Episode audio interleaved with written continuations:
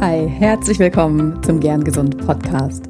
Das ist dein Gesundheitskompass, der dich dazu inspiriert, jeden Tag gern und gesund auf dieser Welt zu sein und deine Gesundheit mit Leichtigkeit zu leben. Ich bin Dr. Lan Göttinger und ich freue mich sehr, dass du reinhörst in den Gern Gesund Podcast. Heute habe ich nämlich wieder eine ganz großartige Expertin hier zu Gast, Dr. Miriam Wagner. Und wir haben ein wirklich sehr heiteres Gespräch geführt über Zyklus, Menstruation, PMS und das Schöne ist, dass Miriam so eine, ja, so eine äh, lockere, luftige Art in das Thema mit reinbringt und dem ganzen Thema auch ein Rebranding verpasst, das Mindset über unseren Zyklus zu ändern. Und was das genau bedeutet, ähm, das hörst du gleich im Interview. Ich wünsche dir ganz, ganz viel Freude mit dem Gespräch mit Dr. Miriam Wagner. Ja, hallo und ein ganz, ganz herzliches Willkommen. Ich habe hier heute wieder eine großartige Expertin im Gespräch, eine ganz äh, tolle, ich weiß ja aus dem Bereich Frauengesundheit, ähm, Ernährungsmedizin. Ähm, ach, wir kommen gleich nochmal drauf, was alles die Qualifikationen sind, aber wir wollen vor allem eben darüber sprechen, wie wir im Einklang mit unserem Zyklus leben. Wir sprechen über PMS und ich habe Dr. Miriam Wagner hier heute zu Gast. Herzlich willkommen, Miriam. Hi, Lan. Danke, dass ich da sein darf. Ja, super, super cool, dass du da bist. Ähm, wir folgen uns ja schon so ein bisschen länger und ich verfolge eben auch ganz aufmerksam, was du so machst, was du rausbringst in die Welt an spannenden Themen. Und ähm, du bist Frauenärztin von Haus aus und hast dich dann in ganz viele Richtungen eben weiterentwickelt. Und da möchte ich einfach mal mit der Frage starten, warum du eigentlich überhaupt Frauenärztin geworden bist.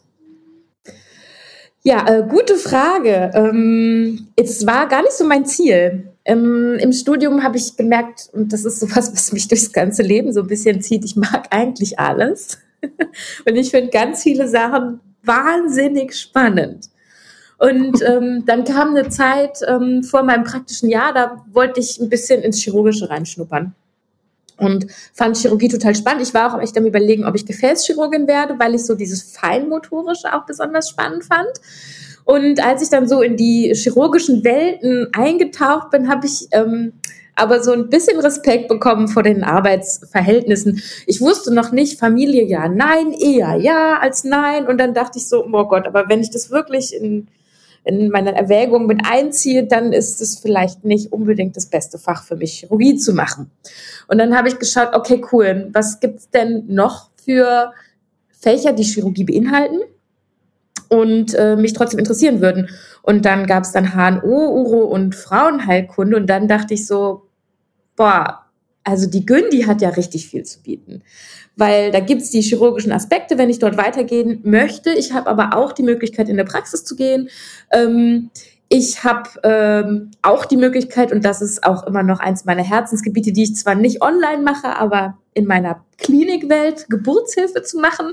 Und alleine dieses Event der Geburt finde ich immer noch fantastisch nach mittlerweile über zwölf Jahren.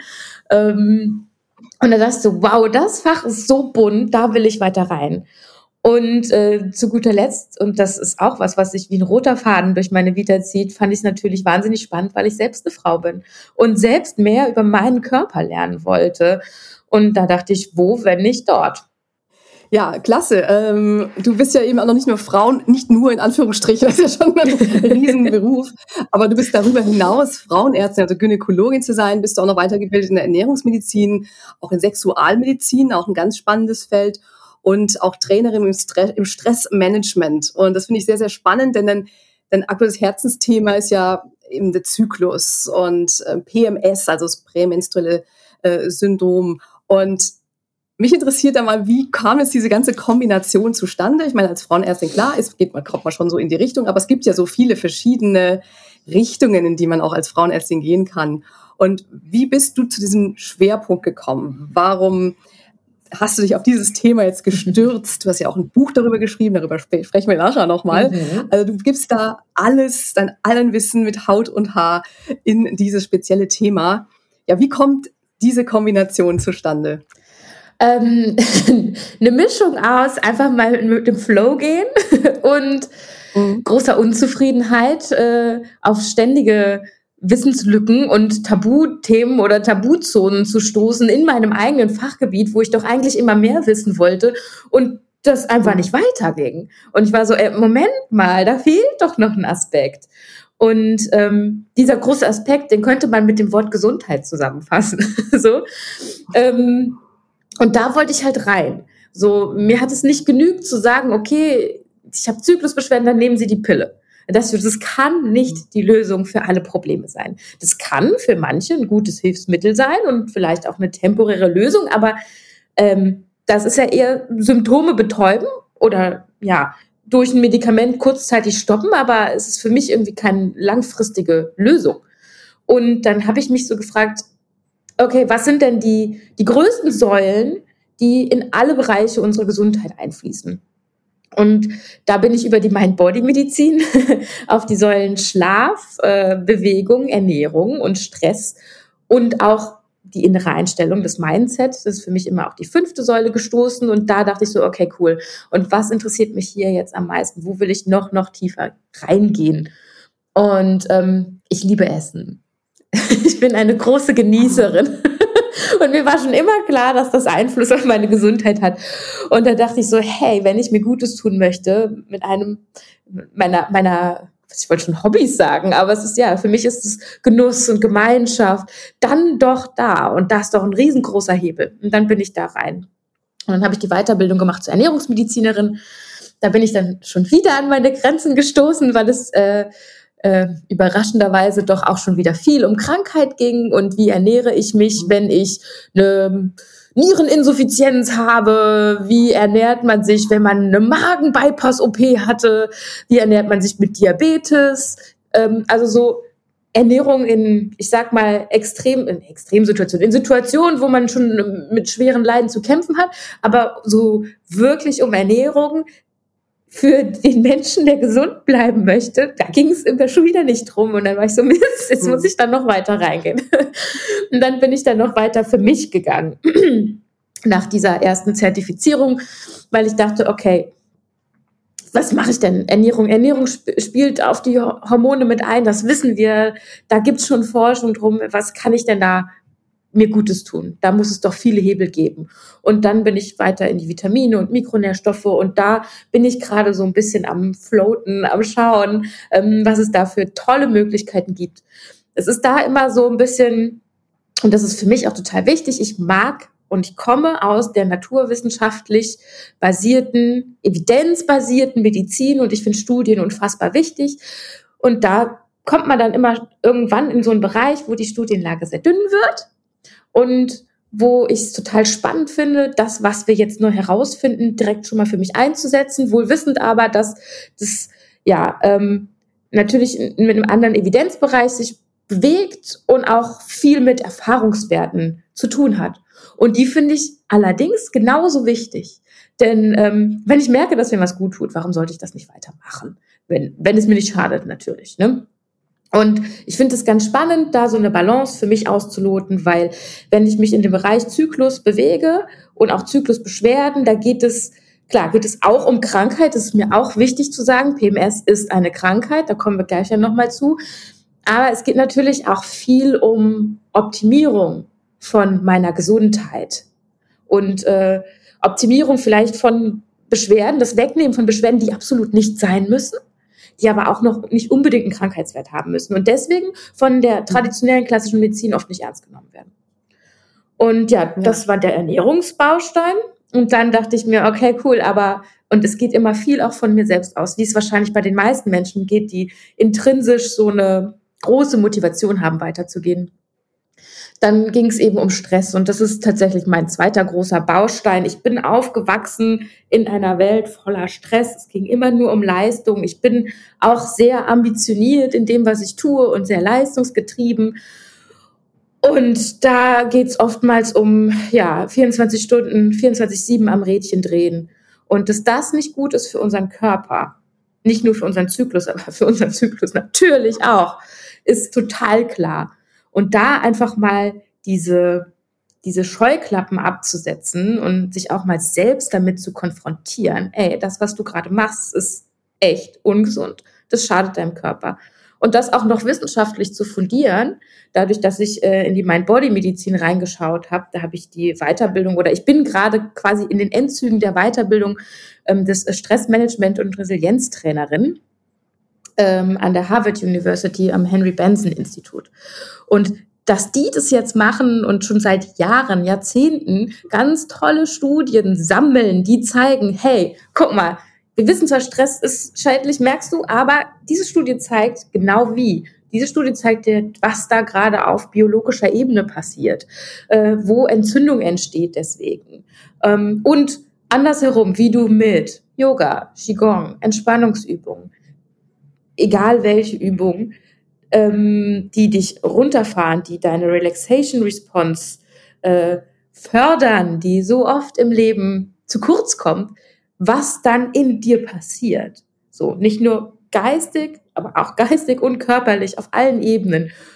Und, und es ist tatsächlich so, dieses Optimierungs- oder was, was heißt Optimierung, aber der, der, der Wunsch nach Gesundheit und der Wunsch nach gesund zu bleiben, ähm, der ist schon sehr groß bei mir. Ich habe das Ziel, 100 Jahre zu werden. Ähm, was, äh, ja, was das dann auch für Auswirkungen auf mich hat, wie ich arbeiten kann, äh, welches Potenzial ich habe, gelassener zu sein im Alltag und trotzdem unfassbar viel auf die Beine zu stellen, trotz oder obwohl oder vielleicht gerade weil ich noch Ärztin in der Klinik bin, in der Praxis gerne arbeite, Mutter bin, ein Online-Business hochziehe ein Buch geschrieben habe, noch mehr Bücher schreiben möchte. Und das sind so große Ziele, glaube ich, wenn ich da nicht meine Notbremsen ziehe, und das sind meine wichtigsten Tools, Ernährung und Stressmanagement, dann wäre ich nicht da, wo ich jetzt bin und dann würde ich auch nicht mehr lange so weitermachen können. Und das ist mir sehr bewusst.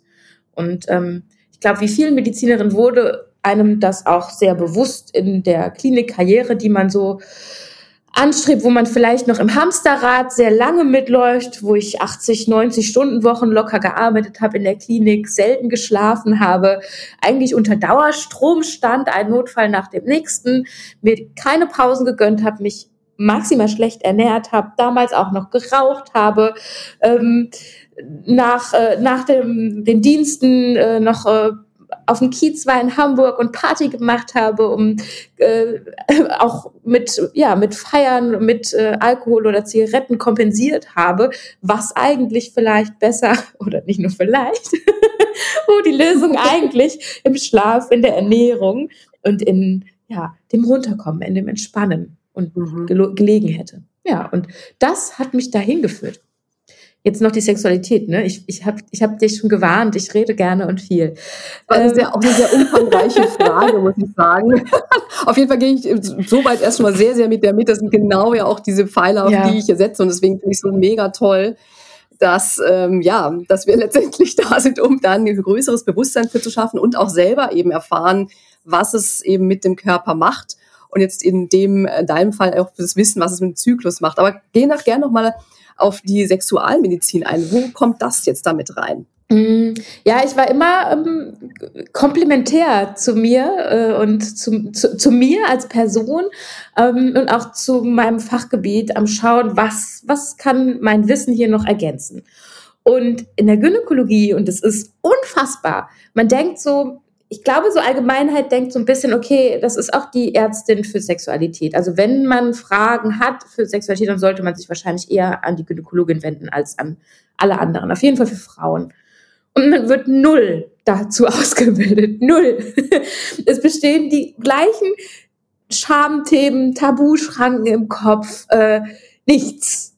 Und da dachte ich so, hey, das kann nicht wahr sein. Dieses Fach ist so sensibel. Ich brauche eine sensible Weiterbildung in der Sprache. Wie spreche ich über Sexualität? Wie, ähm, wie berühre ich Menschen in, in diesem Setting?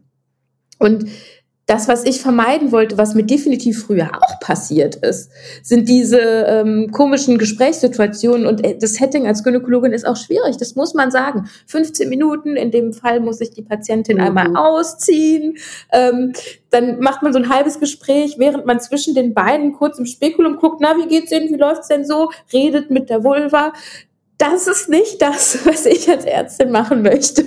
Ich möchte wirklich ähm, einen ordentlichen eine, eine, eine intime Gesprächssituation schaffen, wo man sich mehr anvertrauen kann. Und ähm, es gibt unfassbar viele Themen in der Gynäkologie, die auf einer ganz anderen Ebene sind als körperlich, die psychosomatisch sind, die ja Konflikte, Tabu, Tabu-Problematiken, die dann sich in Sexualitätsproblemen, in Vaginismus, in äh, rezidivierenden Infektionen, ob Harnwegsinfektionen oder äh, ähm, vaginalen Infektionen aller Art widerspiegeln können. Und das fand ich halt unglaublich spannend darin.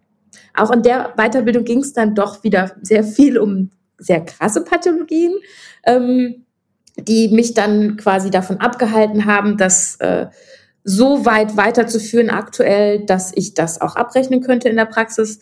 Aber die äh, Grund- und die fortgeschrittenen Ausbildung habe ich da drin gemacht, weil das hat mich sehr bereichert in meinem, meinem Kommunikationsstil, muss ich sagen. Und natürlich auch wieder, ich finde, Sexualität ist ein wahnsinnig wichtiges Thema, was gesellschaftlich immer noch so unterm Tisch, unterm, unterm Teppich so gekehrt wird. So, das gibt's halt, wenn es dunkel ist, um Kinder zu machen.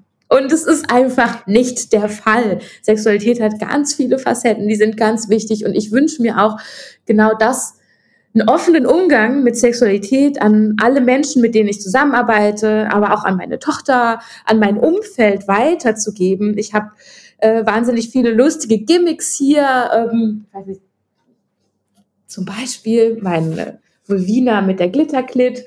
Die meisten Menschen wissen gar nicht, wie eine Klitoris aussieht, wie groß die eigentlich ist, wie toll das ist, was die alles machen kann. Das einzige Organ, by the way, was nur für Lust zuständig ist. Und es ist auch noch mein Fachgebiet und es befindet sich an meinem Körper. Mehr muss ich eigentlich nicht sagen.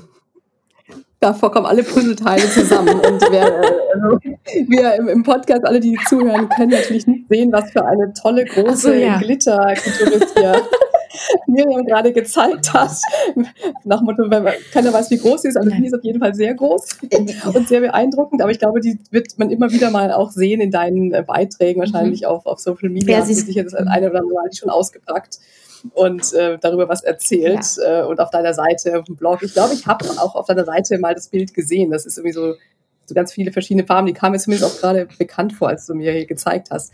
Also toll, bildest letztendlich alles ab, was ähm, ja, was äh, Frauen beschäftigt und ähm, umtreibt und auch viele Tabuthemen mhm. eben. Also alles, was unter dem Bauchnabel letztendlich passiert, wenn man so will. Aber natürlich mit dieser Verbindung zu unserem Mind, ähm, zu der Ernährung. Und das, ja, finde ich super toll und richtig umfassend, wie du da drauf schaust. Und ähm, lass uns doch mal eben in dieses Thema äh, Zyklus eintauchen. Ähm, das ist ja, ja, es ist ja so, dass circa die Hälfte der Weltbevölkerung einen, einen Zyklus hat.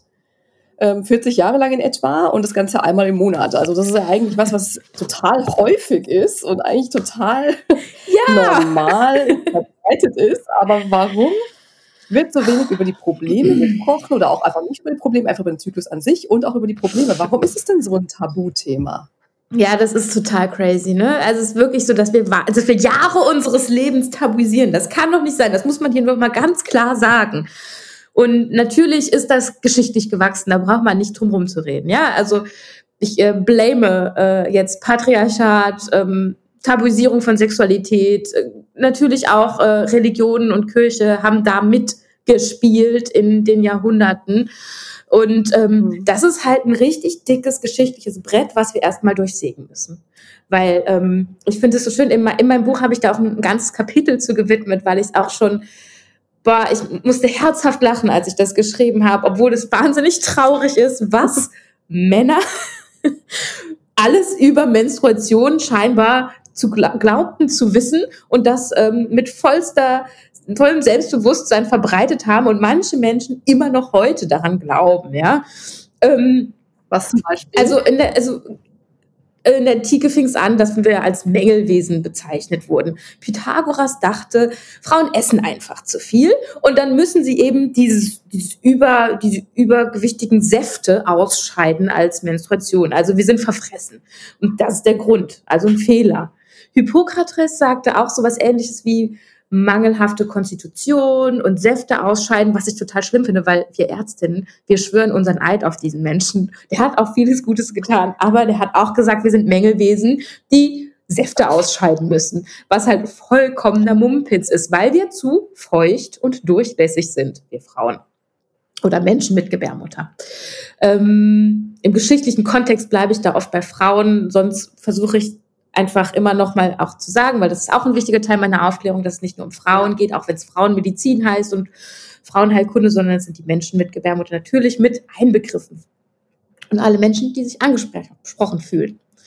Ähm, was gibt's noch Geschichtliches? Es gibt so viel Großartiges. Es gibt auch Frauen, die sich schlecht in Anführungsstrichen geäußert haben, wie zum Beispiel Hildegard von Bingen, die zwar eine große Vorreiterin war der Naturheilkunde, aber auch sagte, die Menstruation ist die Strafe Gottes, weil Eva den Apfel aus dem Paradies geklaut hat und deswegen sind wir eben bestraft. Und nicht zuletzt hat Paracelsius gesagt, Menstruationsblut ist das stärkste Gift auf der ganzen Welt, was Lebensmittel verderben lässt, Männer impotent macht. Also furchtbar, ganz furchtbar. Und ich meine, es gibt immer noch ganz schlimme Traditionen, wo sich Frauen in Menstruationshütten in Nepal immer verstecken müssen, wenn sie ihre Menstruation haben, abgeschottet sind von äh, Sonnenlicht und dann dort an Infektionskrankheiten versterben, weil sie nicht die hygienischen Maßnahmen haben oder nicht genug essen und was weiß ich. Also das ist echt immer noch ein riesen, riesen Thema, selbst heute.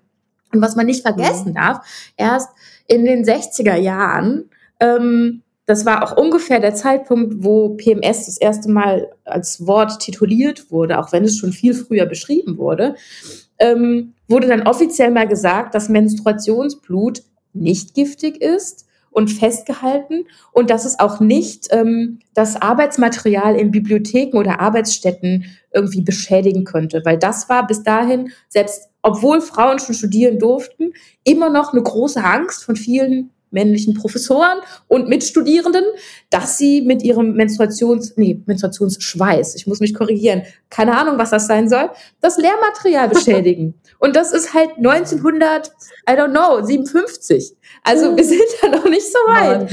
Und wenn man sich diese kurze Zeitspanne vorstellt, ist es natürlich klar, dass da noch viel aufzuholen ist von den letzten Jahrhunderten. Und ähm, wow, ich verstehe auch, ich ist auch sehr klar, dass man du sehr herzhaft lachen muss, weil es ist so absurd. absurd. Das ist wirklich traurig. Absurd. Aber es ist doch einfach nur absurd. Und das geht wahrscheinlich jetzt auch einen HörerInnen so, äh, denken so, ach wirklich? Und ja. 1957, ja. Bibliotheken, also im akademischen Bereich, mhm. ähm, gab es Angst vor Menstruationsschweiß, mhm. wenn ich es richtig verstanden habe. Das ist ja schon wirklich Hammer. Wirklich verrückt. Hammer. Und ähm, da brauchen wir einfach einen krassen Mindset-Change, weil es wurde auch viel Schlimmes äh, äh, gemacht, ja. Also ich, also Freud zum Beispiel, ähm, der ja auch, äh, ich weiß nicht, ob du die Theorie mit dem Orgasmus kennst, dass nur der vaginale Orgasmus der reife Orgasmus ist und der klitoral der kindliche vollkommener Quatsch. By the way, bisschen off vom Thema, aber Sexualität jeder Orgasmus ist klitoral bedingt. Kommt nur darauf an, von wo man die Klitoris stimuliert. Ähm, aber der hat auch total krasse Therapien. Der hat schon schon auch ganz gute Sachen erkannt, zum Beispiel, dass Stimmungsschwankungen auch äh, mit dem Zyklus zusammenhängen und hat dann aber äh, da krasse Therapien initiiert mit seinen Kollegen, ob über mit Drogen experimentiert, äh, Elektroschocktherapie gemacht bei Frauen mit Stimmungsschwankungen ähm, Gebärmutter wurden entfernt, unnötigerweise. Es hat ja nichts mit der Gebärmutter zu tun, wissen wir heute. Und da gab es hohe Komplikationsraten. Also es wurde auch echt viel, ganz, nicht nur krass gesprochen, sondern mhm. auch äh, Frauenrechte verletzt äh, im Zuge mhm. des zyklischen Erlebens oder der, der Definition, was Zyklus und Menstruation heißt. Und in den Weltregionen ja. ist es immer noch verankert, in den großen Weltregionen, dass Blut unrein ist dass man sich dann zurückziehen sollte. Das ist alles noch nicht vom Tisch und das dürfen wir nicht vergessen. Und dabei ja. ist Blut total nährreich. Es gibt Menschen, die düngen ihre Pflanzen mit Menstruationsblut. Also eigentlich ist da ganz viel Potenzial. Und by the way, das größte Potenzial ist einfach unfassbar krass, dass diese Gebärmutterschleimhaut eine Eizelle, eine befruchtete Eizelle aufnehmen kann und ein Kind darin großziehen kann. Wie krass ist das denn? Und am schönsten, und das ähm, zu der Frage noch hat äh, Gloria Steinem äh, auf den Punkt gebracht, ist eine Frauenrechtlerin 1978 im Miss Magazine hat einen ganz tollen Artikel geschrieben, den kann man auch googeln und findet den, der ist auch nicht lang. If man could menstruate. Und ein Manifest, wie würde die Welt aussehen, wenn Männer menstruieren würden? Und zwar ganz anders. So, die würden äh, mit ihrer Blutung prahlen, ja, die würden äh, wahrscheinlich anstatt einen Penisvergleich einen Menstruationsvergleich machen, wer mehr blutet, wer hat die stärkere Potenz hat. Da gäbe es wahrscheinlich äh, Menstruationstempel, wo man sich zurückziehen könnte und sich mal kurz ausruhen könnte, weil man so viel leistet in der Gesellschaft, dadurch, dass man Kinder auf die Welt bringen kann. Also mhm. einfach diesen Mindset-Change mal zu wagen und ich finde fast, es geht sogar noch ein bisschen einfacher, wenn man sich da so aus dem Körper rausnimmt und sich einfach mal vorstellt, man wäre ein menstruierender Mann und wie man dann seine Menstruation und seinen Zyklus leben würde. Und es macht schon Spaß, da mal reinzugehen, schauspielerisch und erlebensmäßig und äh, dem mal nachzufühlen. Super spannend, ja. Also ich finde das äh, wirklich einen ganz, ganz tollen Denkanstoß. Es ist ja auch nichts irgendwie ne, gegen Männer Nö. oder Männer machen das so und so, aber es ist wirklich ein toller Denkanstoß. Und mir kam auch gerade dieser Gedanke, ne, warum einerseits eben das ähm, Reproduzieren, äh, schwanger werden, dass das so einen großen Stellenwert hat, aber das, was eigentlich dazu nötig ist, ein Zyklus, dass das nicht anerkannt wird mhm. als eben etwas genauso Wertvolles. Und das ist sehr, sehr spannend, diese Diskrepanz mhm. aus dem, was daraus entsteht. Und wie du sagst, es ist ja die ähm, Gebärmutterschleimhaut und mhm. die sich aufbaut, um womöglich eben eine befruchtete Eizelle aufzunehmen. Und das steht wirklich in, in einem sehr, sehr krassen ähm, Gegensatz, wie das jeweils äh, akzeptiert wird oder halt auch verherrlicht wird, beziehungsweise auch äh, tabuisiert wird. Mhm. Und äh, was mir auch gerade noch einfiel, äh, das Wort hysterisch, das mhm. kommt ja auch von Hystera, ne? Das ja. ist ja, glaube ich, griechisch für Gebärmutter. Ja. Und das ist ja noch ein Überbleibsel daraus. Das ja, das ist, weil ähm, äh, es wurde damals äh, abgeleitet, dass Frauen die Stimmungsschwankungen haben und so gereizt sind, dass es daran liegt, dass der Uterus wütend ist, also die Gebärmutter, weil sie keine Kinder zur Welt bringt. Ja, auch wieder eine spannende geschichtliche Anekdote. Was mir noch wichtig ist zu sagen zu dem Thema ist, ich glaube, wir sind jetzt dran, das zu ändern.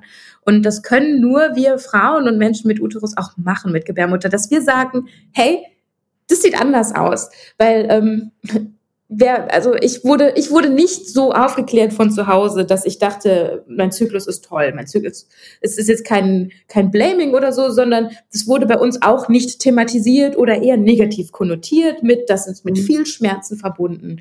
Ähm, ja, das, da musst du jetzt durch. So die typischen Sprüche, die man mal hört. Und das ist einfach nicht so. Und wir sind jetzt eine Generation, die ich finde, dass wer das, wer soweit ist, das anzunehmen kann, das versteht, dass wir nach vorne gehen dürfen, dass wir rausgehen dürfen und da eine neue Realität vorleben dürfen für die neuen Generationen. Und das ist mir ein riesen, riesengroßes Anliegen, weil ganz viel ist natürlich auch naja, geschichtlich bedingt irgendwie in Anführungsstrichen vererbt, weil es uns so vorgelebt wurde. Und da muss jetzt mal so richtig gebrochen werden mit. Und da sage ich auch gerne muss, weil es ist schon lange überfällig. Ja, es ist an der Zeit. Und ähm, wir machen heute einen kleinen weiteren Schritt oder vielleicht auch sogar einen großen, würde ich mal sagen. Ich finde das ein großer Schritt, ähm, da weiter eben ja Awareness, ähm, also Bewusstsein für zu schaffen und aufzuklären und ja, das besser zu verstehen auch und vielleicht, dass dann äh, diejenigen, die das äh, hören und äh, sich damit eben wiederfinden, da mal reinzuschauen, wie können sie jetzt für sich ein, ja, ihren Zyklus viel mehr zelebrieren und auch da einen besseren Weg durchfinden. Da würde ich einmal gerne direkt fragen, ähm, oder kannst du mal einen Überblick geben, was ist eigentlich der Zyklus? Also es muss jetzt nicht ins kleinste Detail gehen, aber das äh, wissen die meisten ja auch irgendwie so, ne? Aber nur irgendwie so. Vielleicht kannst du uns noch mal ein bisschen einen Überblick geben, Zyklus, was heißt das genau und wie, wie und wann kommt da eben PMS mit ins Spiel? Und ähm, wie kann ich mich damit so ein bisschen verbinden, ja, mit diesem, ja, okay, ich habe jetzt die Periode immer wieder gehabt und so, aber irgendwie ist, ist halt so dieses Übel, das halt kommt einmal im Monat, ne, von, und davon, wie kann ich mir ins Verständnis kommen, dass ich ein zyklisches Wesen bin im weitesten Sinne. Was, was hast du da für Tipps? Beziehungsweise ich will mir erstmal was kannst du da für einen Überblick geben? Ja, also der Zyklus, der beginnt am ersten Tag der Menstruation. Das ist schon mal so was, was oft für viele Menschen so, wie, wie, ich dachte, das ist dann das Ende. Nee, die Menstruation ist der Neuanfang. Und da blutet dann die Gebärmutterschleimhaut einmal komplett ab, damit sich wieder eine neue aufbauen kann und man sich quasi ready macht für ähm, eine neue Schwangerschaft aufzunehmen oder eine neue befruchtete Eizelle aufzunehmen, wenn die dann kommt. Ähm, ich finde es schon alleine wichtig, so im Mindset zu verstehen, das ist nicht das Ende, sondern es ist das Anfang, das macht schon eine andere Stimmung. Ich weiß nicht, wie, wie du das empfindest. Ich finde, das, äh, das macht schon was mit mir. Dann muss man verstehen, dass oder darf man verstehen, dass äh, diese Phase die ähm, Hormon-Low-Level-Phase ist. Ja, da sind die Sexualhormone und ich werde jetzt nur mit über Östrogen und Progesteron sprechen. Es gibt noch zwei andere, die wichtig sind, aber das würde jetzt, glaube ich, den Rahmen sprengen und ist auch nicht so wichtig für unsere Welt der Empfindung. Und ähm, ja, das ist eben die Phase, wo unser Körper echt viel tut. Ne? Der scheidet eine Schleimhaut aus, der macht ein Reset, der braucht halt ein bisschen Ruhe. Und wenn man die dem gönnt und vielleicht auch noch die gute Ernährung, Schlaf, dann äh, kann die Welt ganz schmerzfrei aussehen. Das sage ich jetzt ganz bewusst, denn das ist ehrlicherweise das Ziel und das ist meine Normalität, die wir anstreben. Im Gegensatz zu dem, was in vielen Köpfen ist, die Normalität ist, dass ich Schmerzen haben muss. No, ist es nicht. Ähm, dann beginnt die nächste Zyklusphase, die Follikelphase. Und das ist so die, die Happy-Phase, die Leichtigkeitsphase, die die meisten wahrscheinlich kennen. Man fühlt sich gut, das Östrogen steigt, das Östrogen bewirkt, dass die Gebärmutterschleimhaut sich aufbaut. Ähm, dass man sich gut fühlt, macht tolle Haut, macht strahlend, macht gute Laune, man fühlt sich äh, attraktiv, immer attraktiver, je näher man zum Eisprung kommt, denn das Ziel, biologisch gesehen, ist ja Reproduktion. Und das spielt uns alles in die Karten. Es macht die, den Cervix-Schleim, also der Schleim vom, der im Gebärmutterhals sitzt und den normalerweise so ein bisschen verschließt, weil da müssen keine Spermien hochschwimmen normalerweise, außer zum Eisprung, macht den sehr flüssig und auch so gut durchschwimmbar, nährstoffreich für Spermien, damit die gut ihren Weg nach oben finden. Und ja, zum Eisprung ist so der, der, der, der Wohlfühltag, würde ich sagen, oder die Wohlfühltage, da fühlt man sich am besten bedingt durch Östrogen, aber auch, okay, ich komme noch ein drittes Hormon dazu, Testosteron, auch das kickt unsere Libido nochmal so ein Stück weit nach oben und ähm, ja, macht uns auch attraktiv. Und diese Phasen kann man nutzen. Diese Phasen kann man nutzen für ähm, neue Projekte durch diese, diesen, diesen Drive, neue Projekte an den Start bringen, Ideen äh, anfangen, wirklich ins, ins Handeln, in die Aktivität kommen. Ich nenne das als Phase der Aktivität. Ähm, Menschen kennenlernen, sich vernetzen, ähm, Bewerbungsgespräche machen, weil man besonders attraktiv ist. Oder auch unangenehme Gespräche machen, weil die einem nur halb so viel ausmachen wie sonst und man nicht danach in so ein tiefes Loch stürzt vielleicht, weil man voll die ja, sowieso die, die Happy Hormone in sich trägt und denkt, okay, das schaffe ich jetzt. Mm. Ist der Eisprung vorbei? Denkt sich der Körper, okay, jetzt muss ich mich mal vorbereiten für eine Schwangerschaft, die vielleicht eintritt. Und da fängt es langsam an mit der Entschleunigung. Das macht das Progesteron. Das ist ähm, das Hormon, was dazu führt, dass dann auch die Gebärmutterschleimhaut sich schön dick oder schön dick bleibt, so wie sie aufgebaut ist. Viele Gefäße einsprießen. Ähm, der Cervix-Schleim wird wieder dickflüssig und verschließt dann die Cervix, weil da muss jetzt kein Spermium mehr durchschwimmen. Die Sache ist vorbei.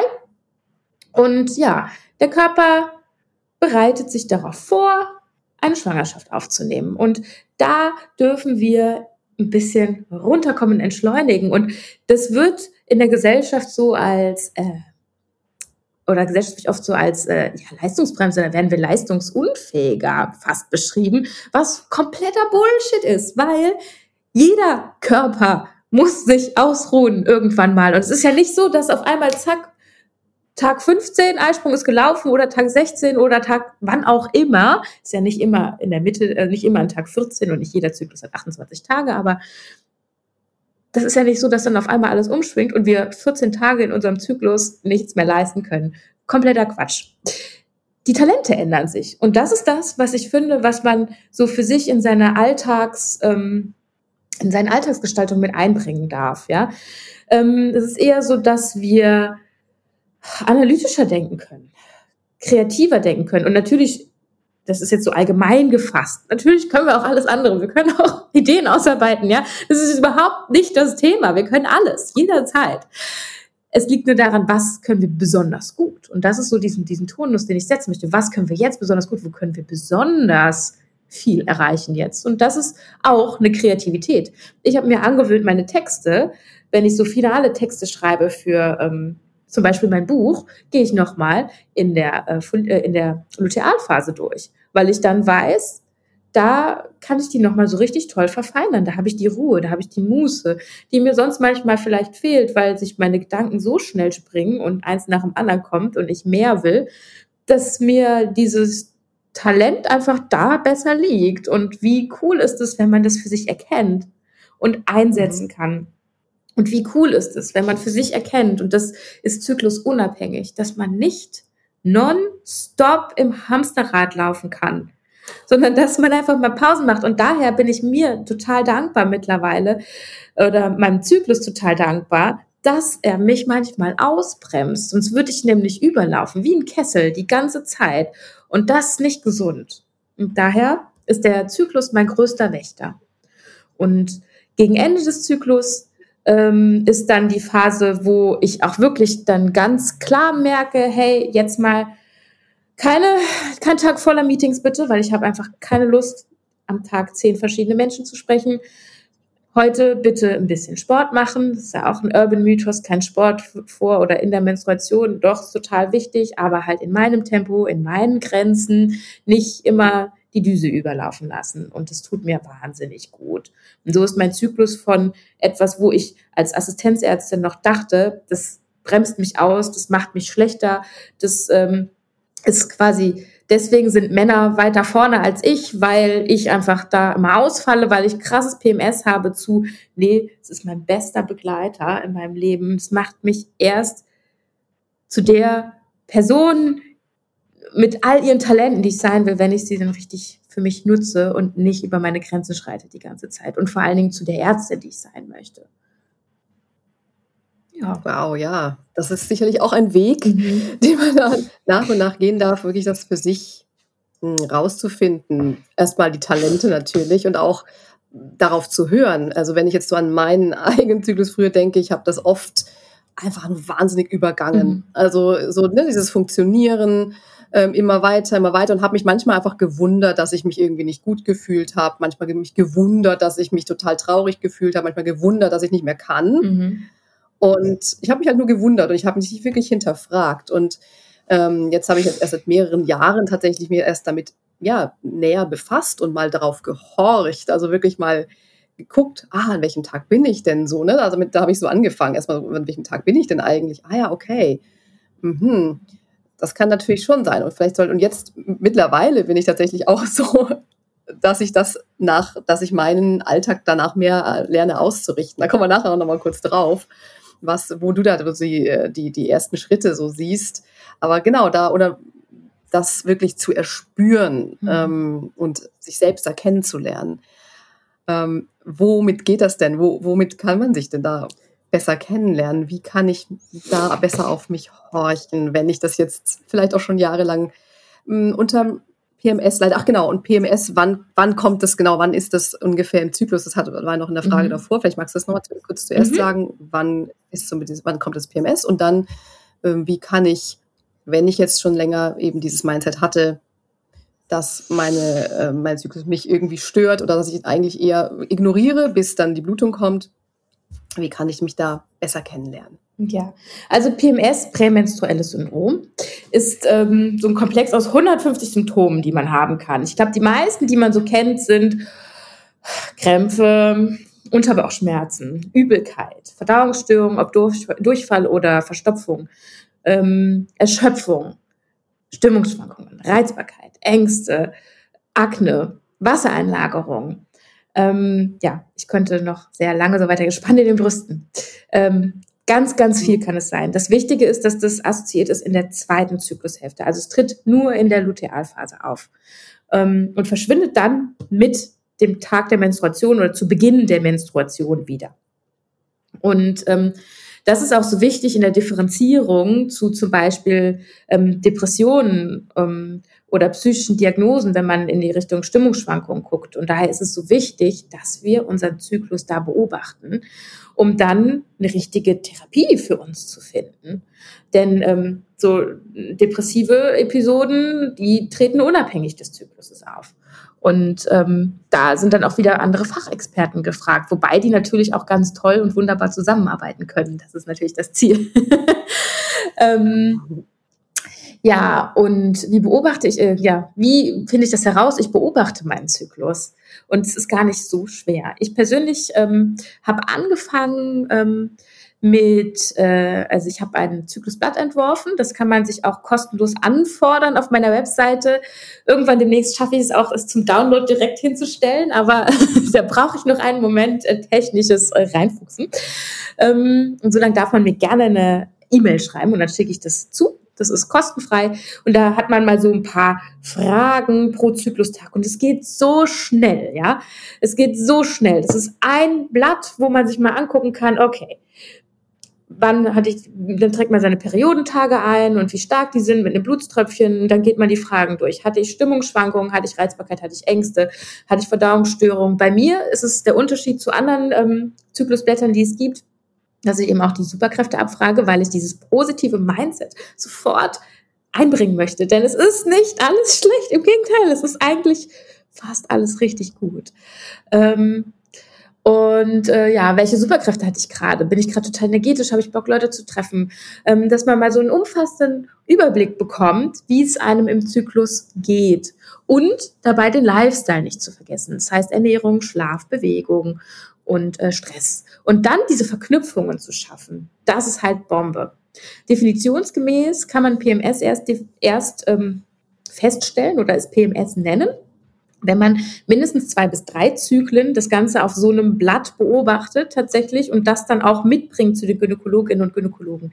Da gibt's auch noch ähm, bei der Gesundheitsinformation, wenn es wirklich ganz dezidiert um die Beschwerden geht und nicht nur, in Anführungsstrichen nur, mit meinem Blatt kann man das auch, aber da geht es auch viel ums Zyklus kennenlernen, nicht quasi die Pathologie im Vordergrund.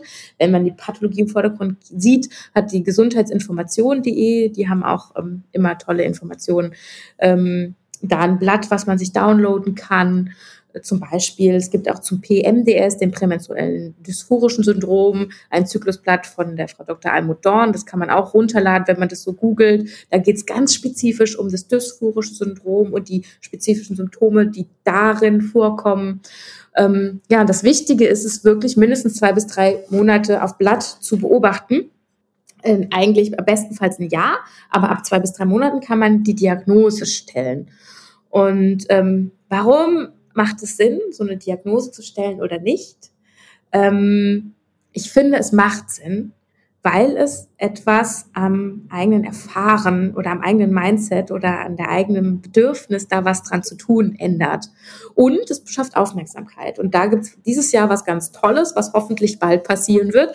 Ähm, in der Medizin werden ja äh, Diagnosen immer verschlüsselt und müssen abgerechnet werden, sonst können Ärzte das nicht abrechnen. Es muss einen Schlüssel geben und dieses Jahr wird das erste Jahr sein, wenn die sogenannte ICD-10, äh, ICD-11 rauskommt und die ICD-10 abgelöst wird, dass da das prämenstruelle dysphorische Syndrom immerhin erstmalig als Diagnose drinne ist in Deutschland. In den USA ist es schon ein paar Jahrzehnte, aber als psychische Diagnose vorher gewesen und jetzt ist es aber als gynäkologische Diagnose immerhin das dysphorische Syndrom, äh, dysphorische Syndrom hinterlegt, was halt auch mal ganz viel Aufmerksamkeit schafft und halt einen ganz anderen Blick darauf, hey, denn das ist nicht normal, Leute. Mhm. Da kann man was dafür tun, da gibt es Therapien und es ist auch wichtig für Ärztinnen und Ärzte, dass sie sich da mehr fortbilden und es auch abrechnen können, was sie machen, weil wir ganz viel, was wir machen, nicht abrechnen können und das einfach auch nicht geht. Ja. Mhm. Und ähm, genau, eine Sache noch, ähm, wenn die Beschwerden, äh, das PMS an sich, wenn wir vom dysphorischen Syndrom weggehen, das ist relativ schwammig noch definiert. Wir wissen 150 mögliche Symptome. Wir wissen, ähm, es ist nur in der zweiten Zyklushälfte, also nur in der Lutealphase. Ähm, die, es können die gleichen Symptome sein, es können immer andere sein der Definitionsfaktor ist, dass es einen im sozialen Umfeld und auch im beruflichen Umfeld einschränkt. Und es kann nur ein paar Tage vor der Menstruation sein, es kann aber auch bis zu 14 Tage vor der Menstruation sein. Also da ist es auch ganz viel an uns selbst, dass wir für uns das beobachten das Tool und dann sehen, okay, cool, da ist das und das nicht normal, das darf ich angehen. Und da gibt es viele, viele Möglichkeiten, wie man das angehen kann. Klasse. Also eben auch tatsächlich, dass es so Aufmerksamkeit bekommt, dass es als eine eben Krankheit klassifiziert wird und dass es dann auch womöglich so Konsequenzen hat, wie jetzt zum Beispiel in Spanien, dass es so einen Menstruationsurlaub quasi gibt. Wie stehst du zu dem Thema? Das wird ja relativ kontrovers diskutiert. Mhm. Auch so ein bisschen die Sache, macht es, also macht es auch tatsächlich noch mehr einen Krankheitswert? Ist dieser Krankheitswert in Anführungsstrichen etwas mhm. Gutes? Oder ist es etwas, wo dann jemand sagt, ach Gott, ich bin so krank? Und je nachdem, wie die Person dann auch gestrickt ist, zu sagen, was gut wäre, ich kann was tun oder dann so sich als chronisch krank zu verstehen, um da dann irgendwie dadurch gelähmt zu sein, das ja auch mal vorkommt. Was hast du da für Erfahrungen? Es werden jetzt auch wieder viele Fragen auf einmal, sorry. also einmal so Krankheitswert, Urlaub, Menstruationsurlaub, wie siehst du das Ganze mhm. und wie ist da deine Erfahrung, deine, deine Sicht auf das? Ich war da lange gemischter Gefühle und habe mich jetzt ganz mhm. klar fürs Ja, ich finde es richtig gut und richtig überfällig entschieden. Denn wir müssen darüber sprechen. Wir müssen über Menstruation und Zyklus sprechen. Ähm, wir sind die Hälfte der Weltbevölkerung. Ähm, drei Viertel aller Menschen haben Zyklusbeschwerden, mit, äh, ähm, die einen Zyklus haben. Ähm, 25 Prozent haben PMS. Das kann nicht sein, dass wir das totschweigen. Und es kann nicht sein, dass wir ähm, keine offiziellen Möglichkeiten haben, uns auszuruhen. Und da kam mir das Argument, nee, man kann sich ja krank melden. Nee, weil das finde ich, das zu verschweigen und sich krank zu melden, das macht ein falsches Bild. Das kehrt wieder alles unter den Teppich. Und ich mag das Wort Menstruationsurlaub nicht, weil das klingt so wie, die legen die Beine hoch und machen Holiday. Nee, no. ist es nicht. Deswegen, ich mag lieber das Wort Menstrual Leave oder frei, wobei auch frei das gar nicht so richtig abschätzt, weil ich glaube, die meisten wissen gar nicht, was sich da alles dahinter verbergen kann, hinter dem Wort.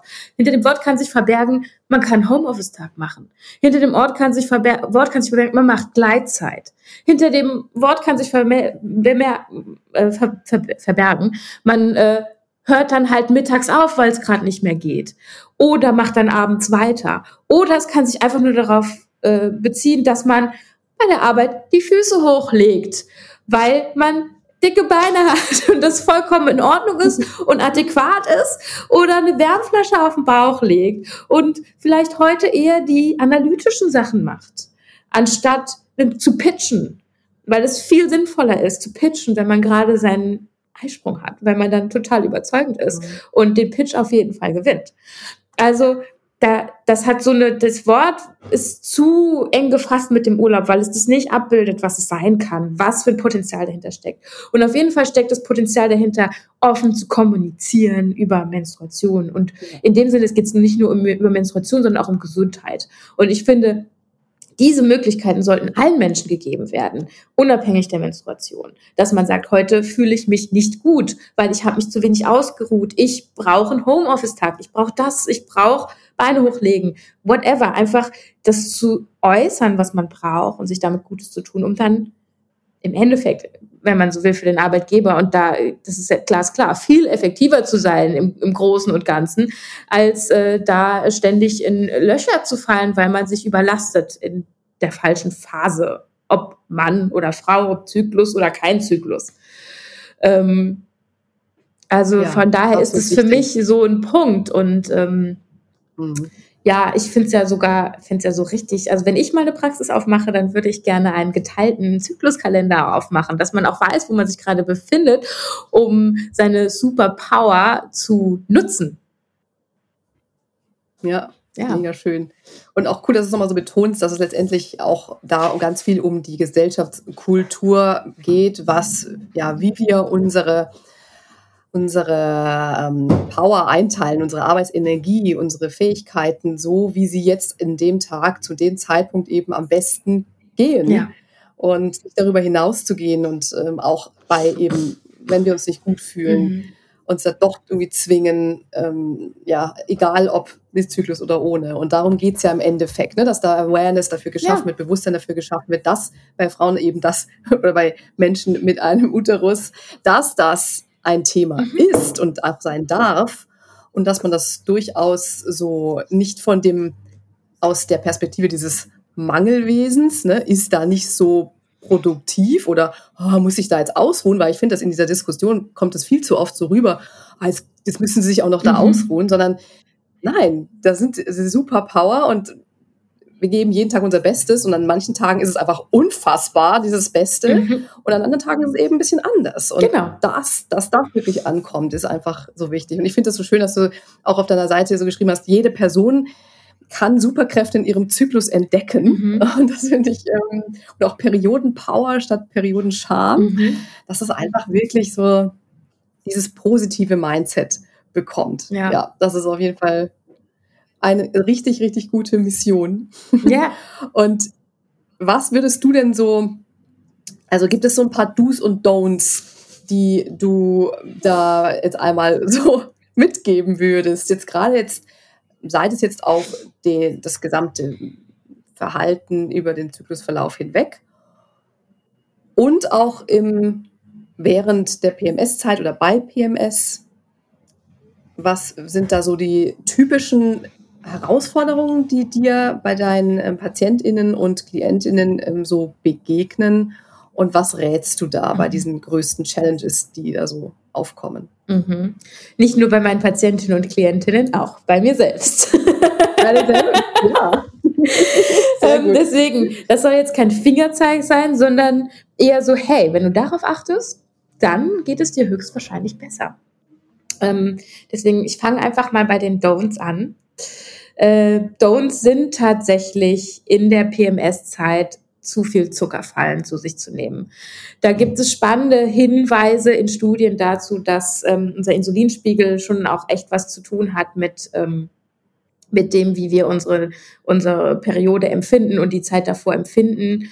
Auch wenn PMS, und das ist mir auch nochmal wichtig, weil das wird oft in einen Topf geworfen, nicht mit einer Hormonschwankung einhergehen muss.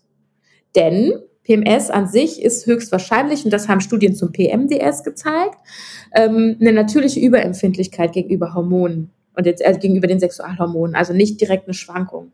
Das heißt also, viele Therapien therapieren dann auf Hormonschwankungen, aber es ist nicht das. Es muss nicht das sein. Es kann auch das sein.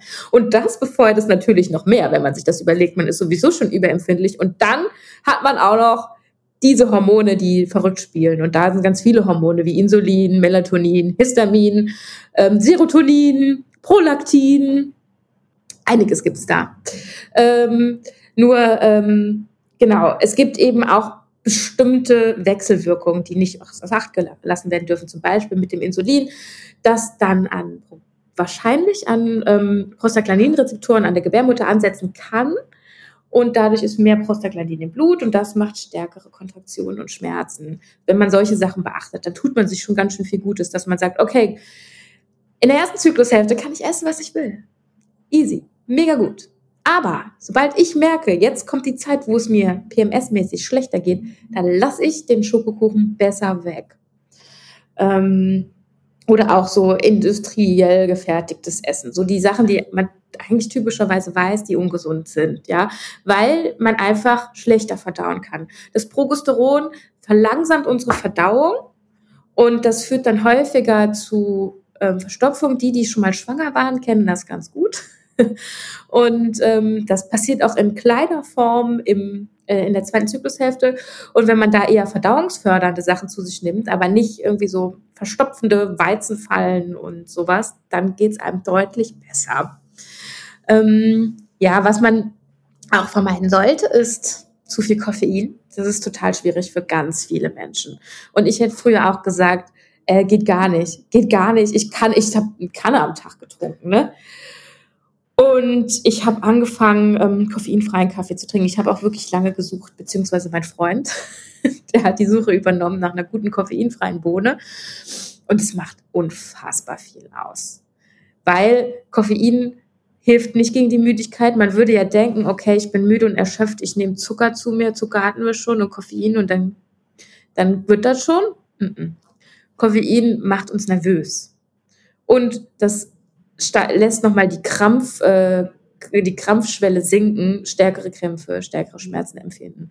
Also Koffein ist eigentlich ein Killer. Ich bemühe mich selbst, nicht mehr als eine Tasse mit Koffein am Tag zu trinken. Mittlerweile bin ich sogar so weit, dass ich manchmal gar keinen Kaffee trinke, weil ich echt merke, es tut mir nicht gut. Dennoch liebe ich Kaffee. Ich liebe meinen Barista um die Ecke. Das ist für mich so ein Wohlfühl-Wellbeing-Ding, dass ich mir das auch nicht verbiete. Nur ähm, hm. allein dieses Wissen der Konsequenzen in der bestimmten Zyklusphase da ist man dann seines eigenen Glückes Schmied und nicht so hilflos ausgeliefert. Und das ist total ja. wichtig. Und ja, ich habe schon gesagt, gegen Müdigkeit hilft Schlafen. Und Schlafen ist in dieser Phase total wichtig. Ein Mensch hat einen Schlafbedarf, die meisten von sieben bis neun Stunden, nicht sechs, wie ich früher dachte, oder ich schaffe auch weniger. Nee. Und das dann auch gerade in dieser Phase einzuhalten, das tut total gut. Ich merke gerade, ich äh, mische die Do's und Don'ts, aber ich glaube, das ist gar nicht so schlimm, sondern ähm, erleichtert vieles. Äh, Nikotin hat auch einen schlechten Einfluss auf die Regelschmerzen. Also da kann man sich auch Gutes tun, wenn man das lässt. Ähm, Salz, da ist auch so ein bisschen mit dem Industrial Food, wenn man sich überlegt, dass eine halbe TK-Pizza schon den Gesamtbedarf an Salz deckt des Tages. Besser ähm, nicht nachsalzen. Das macht halt auch Wassereinlagerung und das wollen wir nicht noch unterstützen in dieser Zeit. Ähm, ja, Couch Potato da. Ich habe es eben schon mal angesprochen mit der Bewegung, ja. Ähm, das ist so ein bisschen auch schade und geschichtlich gewachsen. Klar, wenn es einem schlecht geht, hat man keinen Bock auf Sport. Wenn man müde ist, hat man keinen Bock auf Sport. Es ist eher so dieses Einkuscheln und sowas. Aber wir wissen, das ist studienbelegt, dass durch die vermehrte Durchblutung es dann auch dazu kommt, dass die Menstruationsbeschwerden weniger werden. Das heißt, ich kann also jedem Menschen nur raten, Sport zu machen während der Menstruation. Das Wichtige dabei ist, bei den eigenen Grenzen zu bleiben. Und Sport wird auch schon wieder häufig als leistungsmäßiges definiert. Okay, da muss ich die fünf Kilometer oder die zehn Kilometer in unter 50 Minuten laufen, whatever. Nee, es ist wirklich egal, wie schnell. Man kann die fünf Kilometer in 50 Minuten laufen. Das ist vollkommen gut so dann. Weil das ist genau das, was dein Körper dir dann gerade sagt. Und du hilfst dem dann total. Oder du läufst halt einfach nur zwei auch vollkommen in Ordnung. Es geht nicht um Leistung, es geht darum, den Stoffwechsel in Bewegung zu halten, die Durchblutung zu steigern. Und das hilft total. Und da habe ich immer so ein bisschen das Leid, wenn die jungen, ähm, jungen Mädels in der Schule dann sagen, oh, ich gehe heute nicht zum Sport, weil ähm, ich habe meine Tage, ich verstehe, dass Sportunterricht lame ist, aber der würde euch echt gut tun. Beziehungsweise bleibt dann bei euren Grenzen. Und ich fände viel geiler, wenn man dann einfach mal sagt, hey, ich habe meine Tage, ich komme zum Sport, aber nee, heute machen wir nicht das mit dem Zeitstoppen und Benotung, weil das geht jetzt nicht in meiner Zyklusphase. Ich würde fast behaupten, kein Sportlehrer traut sich dann was dagegen zu sagen. Die wären eher so, hey, cool, dass du da bist. Hoffentlich. Und sonst hört euch bitte dieses, äh, den Podcast an, dann wisst ihr mehr. Ja, was gibt's noch? Ich muss kurz noch gucken. Alkohol. Ja, Alkohol, genau. Killer sollte man vermeiden in, in dieser Zeit, weil Alkohol ist, also zum einen stört unseren, unseren Schlafwachrhythmus massiv. Die Erholung ist einfach ähm, dann nicht da, auch wenn ich diese acht Stunden schlafe. Es ist kein acht Stunden Erholungsschlaf. Und der steigert auch wieder die Grammschwelle. Es ist einfach, tatsächlich sollte man es da komplett lassen, wenn möglich. Ähm, ich bin immer Verfechter für in der Follikelphase, kannst du machen, was du willst. Natürlich gilt immer ein pflanzenbasierter, hauptsächlich pflanzenbasierter, ähm, äh, ausgewogener Lebensstil, äh, Lebensstil, Ernährungsstil ist einfach das Nonplusultra. Ähm, das wird sich auch mit der Zeit zeigen, da das es auch viele Frauen sagen mir zum Beispiel, da gehen wir jetzt wieder mehr in die Erfahrungswerte rein, aber das kriege ich total oft gespiegelt und ich merke das selber auch. Die lassen Milchprodukte, Fleisch weg in der Zeit vor der Menstruation und denen geht's deutlich besser, weil es einfach viel besser ist für die Verdauung. Und ähm, da haben die einen riesen Benefit von. Also das sind Sachen, die kann man wirklich mal ausprobieren. Jetzt kommen wir die Sachen, die man ausprobieren kann, um sich Gutes zu tun. Ähm, wäre tatsächlich eine vegetarisch beziehungsweise vegane Ernährung in der Zeit, wo man PMS hat, weil das ganz äh, viel fürs Wohlbefinden tun kann.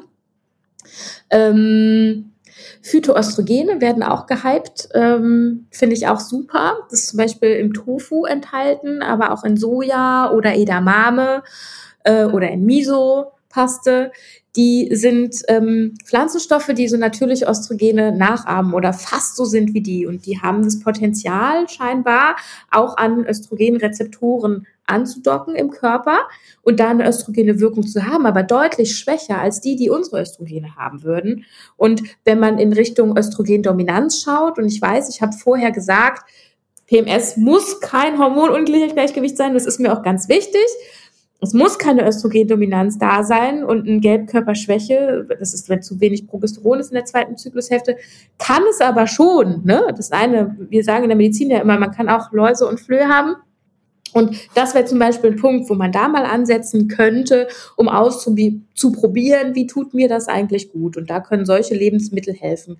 Genauso wie fermentierte Lebensmittel gerade auch total äh, Kommen sind, wie zum Beispiel Kimchi oder ich habe hier zu Hause meinen Kombucha-Pilz am Wachsen, das ist mein, mein neuester Mitbewohner, ähm, weil die ganz viel für die Verdauung in der Phase tun. Und das ist total wichtig, da einfach gut am Ball zu bleiben. Und zu guter Letzt kann man unfassbar viel, aber da würde ich jetzt den Rahmen sprengen, mit Mikronährstoffen schauen, wie man sich Gutes tun kann. Da sind wir dann in der Biohacking-Szene unterwegs. Deswegen würde ich jetzt nur so die wichtigsten nennen und eigentlich das aller, aller, aller mhm. wichtigste ist Magnesium. So großartig und da gibt es auch Studien.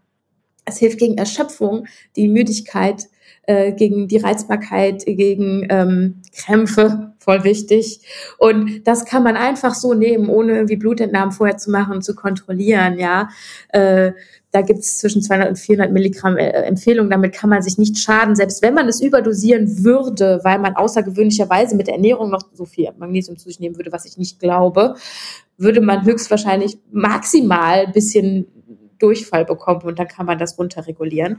Ähm, wenn man in diesen Dosen natürlich bleibt. Das ist ganz wichtig. Und ähm, genau, das Magnesium, Vitamin D lohnt sich immer, den Spiegel mal messen zu lassen und das dann spiegeladaptiert sich anzuschauen.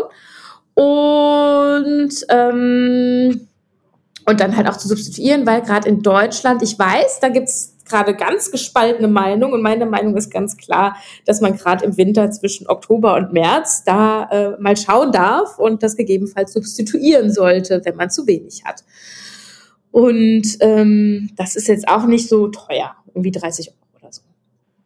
Und äh, zu guter Letzt, ähm, Eisen ist auch noch ganz spannend, aber auch da wieder sollte man es messen lassen, bevor man es äh, zu sich nimmt, weil ähm, viele Menschen durch die Menstruation eben auch und durch Ernährung natürlich bedingt leichter eine Anämie haben können, was eben diese Beschwerden alle befeuert.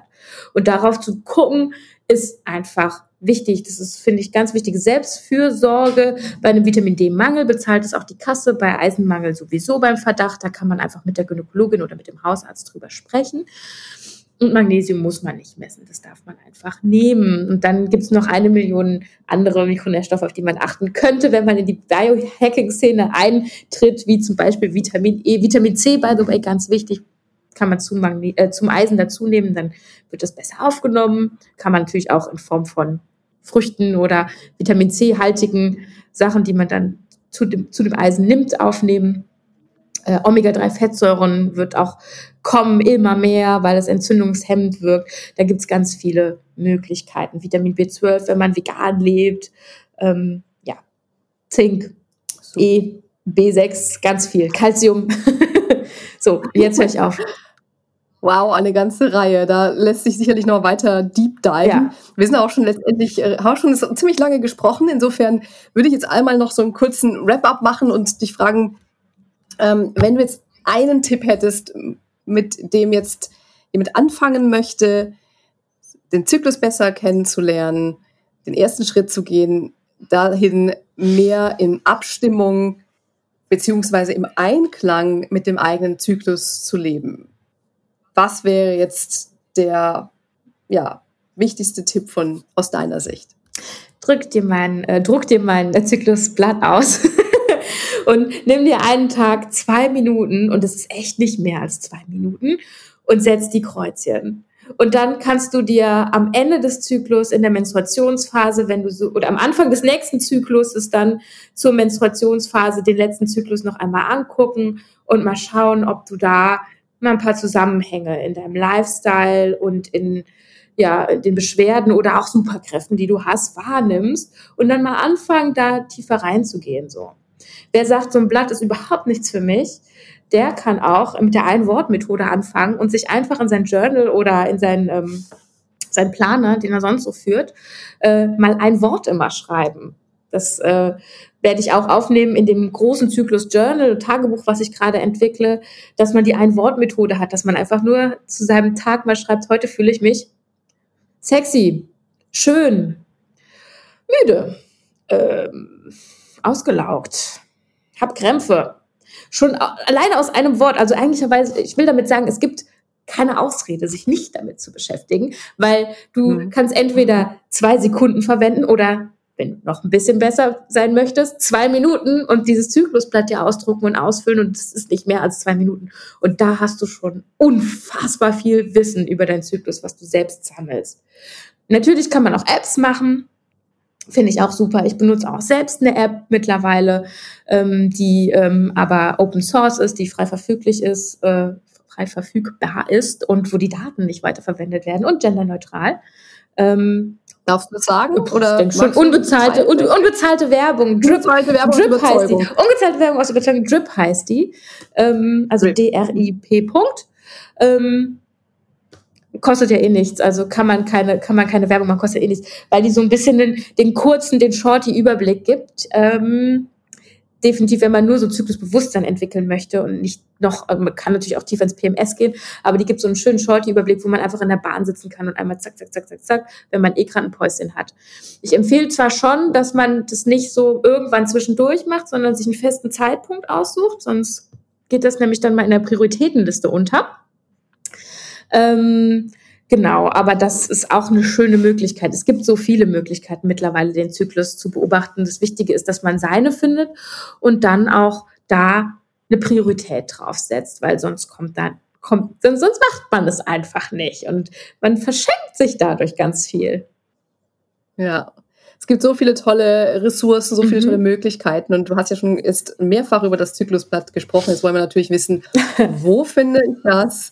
Ähm, erzähl auch mal kurz noch was über dein Buch ähm, und über deine Arbeit und wie man mehr Ressourcen noch von dir anzapfen kann und womöglich auch eben mit dir arbeiten kann. Und ja, Sag dazu noch mal gerne was. Das werde ich auch alles noch verlinken natürlich, aber vielleicht magst du gerade auch noch mal sagen, wenn jemand mitschreiben möchte. Mhm. Also meine Webseite ist äh, www.günsprechstunde.com.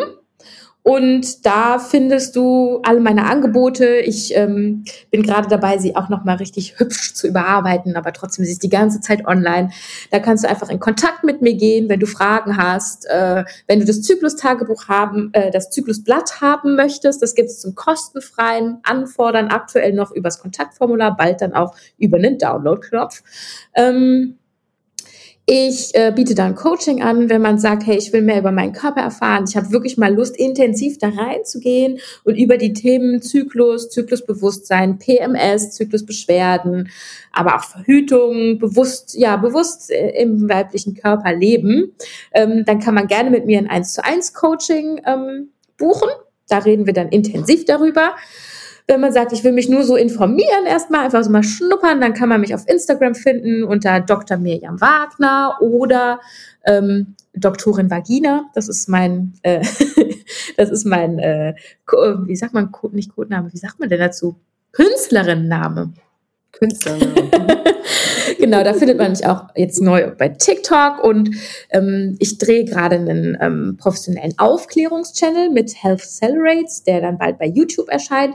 Und da geht es nochmal viel darum, auch ähm, ja, Aufmerksamkeit zu schaffen für Krankheiten, die Frauen und Menschen mit äh, weiblichen Genitalien betreffen, weil das noch so eine Grauzone ist bei so vielen Themen, wie auch Endometriose, äh, PMS mhm. habe ich schon gesagt, PCOS, selbst die vaginalen Hefepilzinfektionen oder andere vaginale Infektionen, die so viel Leid schaffen und so in einer Scham-Tabu-Zone versteckt sind, die ganz einfach zu behandeln wären.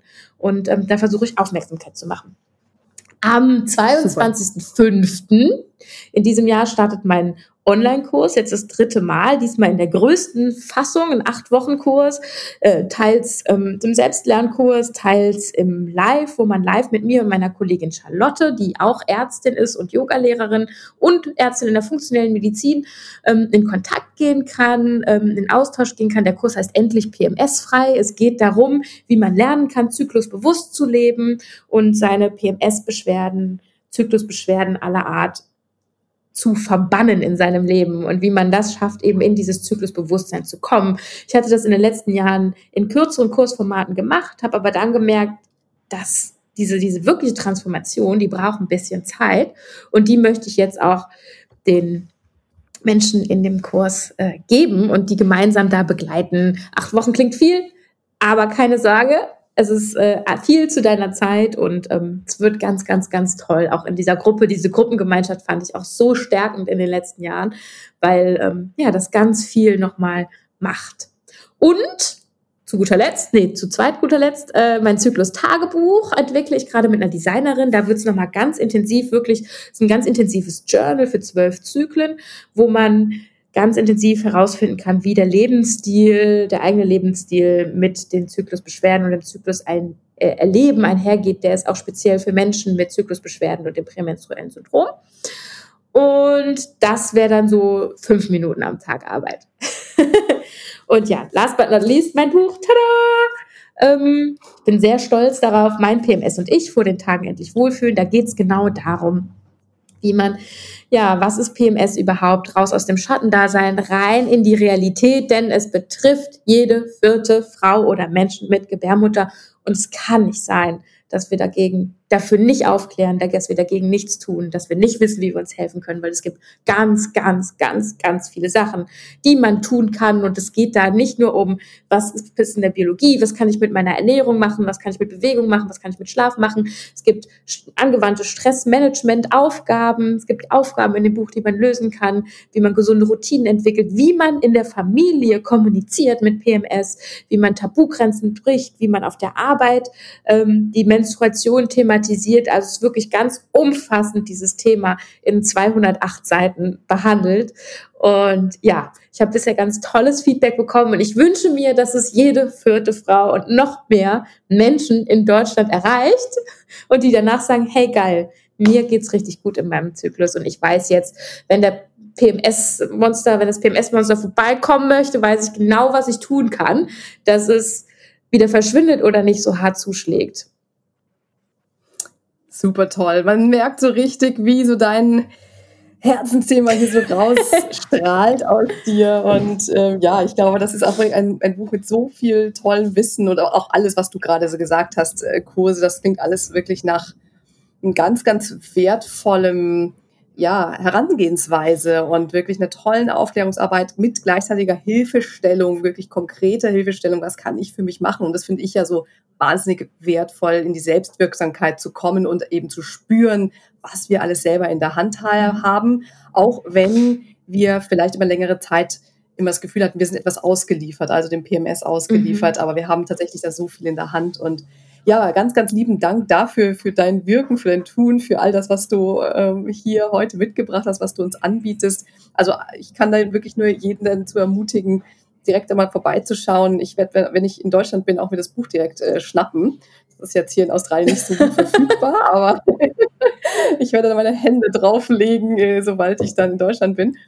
Und ähm, ja, ähm, zum Abschluss habe ich immer noch gerne mal, oder frage ich immer noch mal gerne nach so einem knackigen Zitat oder Motto oder Spruch, das du dich oft sagen hörst hm, oder was eben, ja, vieles, womit du Menschen motivierst oder dich selbst motivierst. Hast du da noch irgendwas, was dir einfällt dazu? Ja, also auf meiner Webseite steht ein Spruch, den mir eine gute Freundin von mir mal ähm, geschickt hat. Äh, der ist von äh, Albert Schweitzer. Sie hat mir das Buch geschenkt von ihm.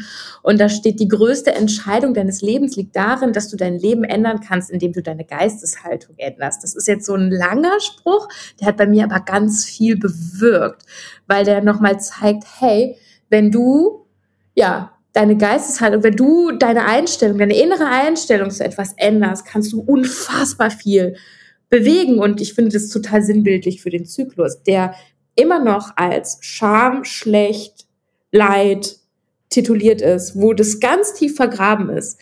Wenn wir jetzt aber mal anfangen können, das ähm, äh, umzu, umzu, zu dichten, umzu ähm, branden, dem ein neues Branding zu geben mit, hey, bunt, wild, fabelhaft, leistungsstark, ta voller Talente, voller Superkräfte, dann ist es eine ganz andere Welt. Ja, das ist eine ganz andere Welt, in der wir leben, in der wir wirken. Ähm, und ja, in der wir uns entfalten können für das, was wir eben sind. Wie du schon gesagt hast, wunderbare zyklische Wesen. Und ja, deswegen finde ich diesen Spruch so ähm, vielsagend. Und gestern Abend ja. hatte ich einen Vortrag und da hat noch eine Freundin von mir was ganz Tolles gesagt. Das muss ich jetzt auch noch hinzufügen, weil es so gut passt. Die meinte, behind the fear ist das Leben schön und wild. Das war die liebe Sabine, du kennst sie auch. Sabine Egger, auch eine ganz großartige Ärztin und die hat es damit auch auf den Punkt getroffen, wenn man eben genau diese Geisteshaltung ändert und diese Angst weglässt, da ist das Leben ganz schön und wild und großartig und vielfältig und damit würde ich dann einfach mal schließen und hoffentlich ganz viele ermutigen, da den Zyklus ein Rebranding zu geben. Mega schön. Dem habe ich gar nichts hinzuzufügen, außer zu sagen, ganz, ganz, ganz lieben Dank, liebe Miriam, für ja, all das, was du mitgebracht hast und danke für deine Zeit. Und ja, es war mir eine große Freude, mit dir zu reden. Ich danke dir, gleichfalls. Alles Liebe. Danke fürs Reinhören. Ich hoffe, dir hat das Gespräch mit Miriam gefallen. Du hast ja gehört, wir haben viel gelacht und das ist ein Thema, das leider noch so viele Frauen belastet, aber dabei können wir mit viel mehr Leichtigkeit an das Thema rangehen. Und wenn du Interesse hast, dir mal anzuschauen, was Miriam da so alles dazu verfasst hat und mit uns teilt, dann schau unbedingt bei ihr vorbei. Sie hat ganz großartige, ähm, ein großartiges Buch geschrieben und alles, das hast du eben gehört, was wir besprochen haben. Das verlinke ich dir alles in den Show Notes. Und dann fang an, geh für dich los, mach den ersten Schritt und schau ein bisschen anders jedes Mal auf ein bisschen eine andere Art und Weise auf deinen Zyklus und dann wirst du nach und nach sicherlich die eine oder andere Veränderung bemerken. Ich wünsche dir ganz viel Freude dabei. Ganz lieben Dank an dich, dass du heute reingehört hast in den Gern Gesund Podcast. Was gibt es denn aktuell noch, was du tun kannst, um deine Gesundheit mit Leichtigkeit zu leben? Gerne unterstütze ich dich mit meinem 5-Tage Health Flow. Fünf Tage lang bekommst du eine E-Mail von mir mit Ideen, Impulsen und Übungen, um direkt ins Tun zu kommen. Dieser 5-Tage-Kurs kostet dich 0 Euro. Du trägst dich mit deiner E-Mail-Adresse bei mir ein und bekommst direkt meinen Input und mein Wissen für dich in deine Inbox. Folge einfach dem Link 5 Tage Health Flow in den Show Notes. Und wenn du noch weitergehen möchtest, dann melde dich doch gerne direkt bei mir, wenn du magst. In einem kostenfreien und unverbindlichen Gespräch schauen wir, in welchen Gesundheitszielen ich dich ganz persönlich unterstützen kann. Ich freue mich darauf, von dir zu hören. Bis zur nächsten Folge. Bleib bis dahin gern gesund. Deine Lahn.